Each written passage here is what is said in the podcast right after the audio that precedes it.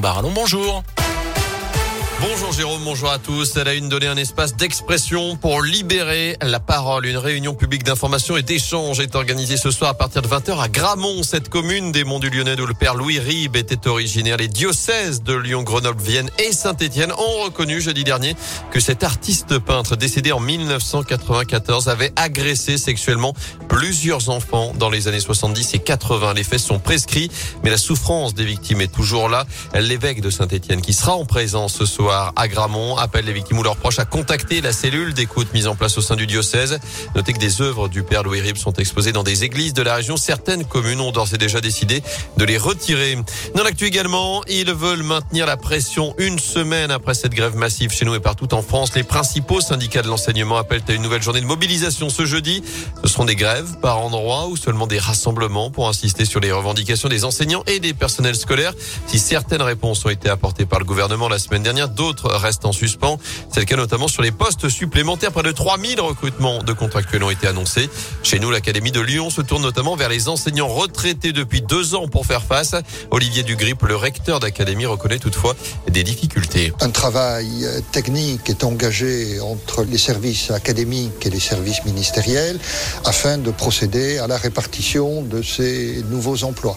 Mais euh, nous avons euh, d'ores et déjà commencé nos recrutements et renforcer notre potentiel de remplacement. 100% de remplacement, ça n'est pas possible parce que bon, nos remplaçants peuvent eux-mêmes être malades. Tout cela est très variable selon les territoires et selon les, disciplines dans le second degré. Et l'adéquation parfaite euh, est impossible à réaliser. Et notez que 57 équivalents temps plein de surveillants vont être recrutés pour le Rhône, l'Ain et la Loire jusqu'à la fin de l'année. Dès cette semaine, des masques FFP2 vont être livrés aux enseignants de maternelle, des masques chirurgicaux aussi pour les enseignants du primaire et du secondaire. Dans ce contexte, Jean-Michel Blanquer doit-il démissionner? C'est notre question du jour sur radioscope.com. Plusieurs partis de l'opposition réclament en tout cas le départ du ministre de l'Éducation après les révélations de Mediapart. Jean-Michel Blanquer qui était en effet en vacances à Ibiza lorsqu'il a dévoilé le nouveau protocole dans les écoles à la veille de la rentrée de janvier. Le ministère confirme qu'il a travaillé à distance et que les annonces n'auraient pas eu lieu plus tôt, même s'il avait été là. En bref, les ventes de voitures neuves en chute libre, nouveau record à la baisse. L'an dernier, 9,7 millions de véhicules vendus dans l'Union européenne. La faute à une pénurie de puces électroniques pour équiper les véhicules en pleine crise sanitaire. C'est le chiffre le plus bas enregistré depuis le début de telles statistiques en 1990.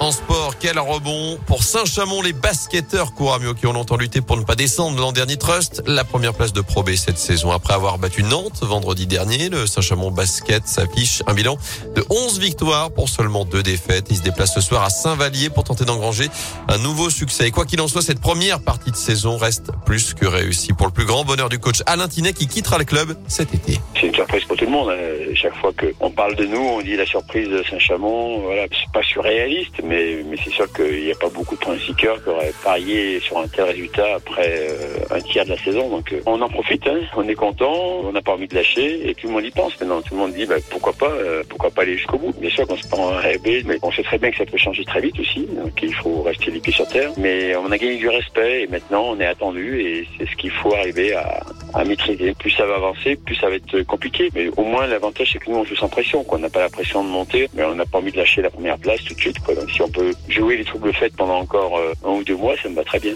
Et Saint-Chamond Basket qui tentera donc d'aller chercher un douzième succès en 14 matchs ce soir à Saint-Vallier 2022 qui sera de, de toute façon une belle année avec la livraison de l'Arena prévue cet été. En foot, les dirigeants stéphanois s'activent pour recruter notamment un attaquant. La priorité reste Jean-Philippe Mateta. Le dossier prend beaucoup de temps du côté de Crystal Palace. En revanche, ça se précise pour Eliakim Mangalas. Il était encore aux États-Unis hier. Il est attendu rapidement à saint et il doit tout de même signer son contrat avant demain soir pour être qualifié pour le derby vendredi soir face à Lyon.